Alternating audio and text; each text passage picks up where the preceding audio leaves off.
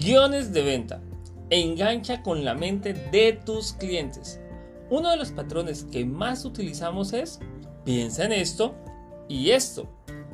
¿Cómo funciona? Es muy sencillo. Al preguntar sobre un producto, lo hacemos por medio de la comparación enfrentándolo a otro. O sea, provocamos que la persona tenga que pensar en el producto A de comparación y también en el producto B de comparación.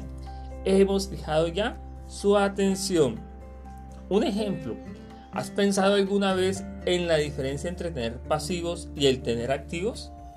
Tener pasivos es cuando, y explicas, y el tener activos es algo diferente, es más como, y explicas. Así de sencillo puedes mostrar tu producto o servicio. Engancha con la mente de tu cliente.